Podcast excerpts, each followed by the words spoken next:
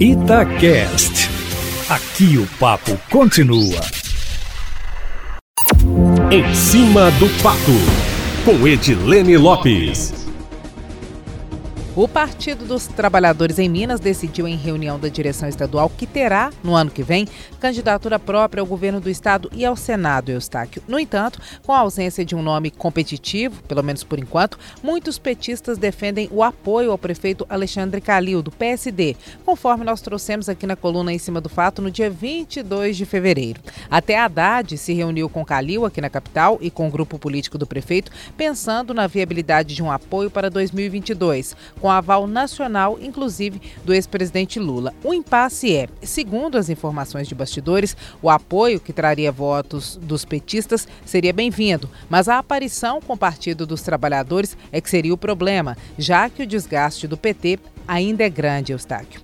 Com o cenário polarizado entre o prefeito Alexandre Calil e o governador Romeu Zema, do Partido Novo, as chances de uma candidatura própria do PT ficam ainda mais escassas. Ainda assim, por enquanto, esta é a mensagem do partido. Terá candidatura própria. Os nomes que estariam postos no momento seriam os dos deputados federais Patrus Ananias e Reginaldo Lopes, este último cogitado também para o Senado, Eustáquio. Enquanto 2022 não chega, todos se preparam para ele.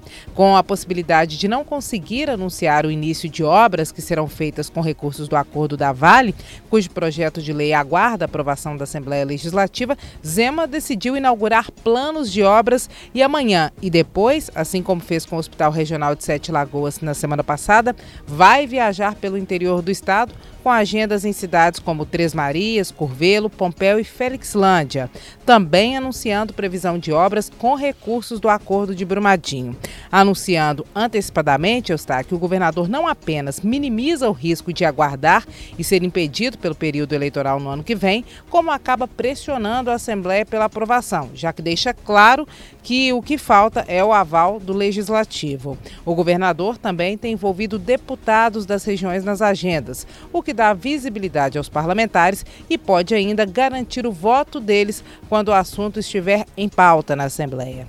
O acordo com a Vale foi de 37 bilhões, só para lembrar, sendo que 11 deles serão usados diretamente pelo Estado. E para que esse recurso entre nos cofres públicos, é necessária a aprovação da Assembleia. Isso porque, no ano passado, o deputado Elita Arquini, do PV, apresentou uma PEC, uma proposta de emenda constitucional, que foi aprovada, estabelecendo que qualquer suplementação orçamentária, entrada de recursos extras, com valor superior a 1% do orçamento do Estado, precisa de aval da casa, Eustáquio Ramos. Vamos aqui para um momentinho ABC da política. A medida garante aos deputados, que representam grupos e regiões diferentes da população, a participação no debate sobre o orçamento extra, assim como faz com o orçamento ordinário.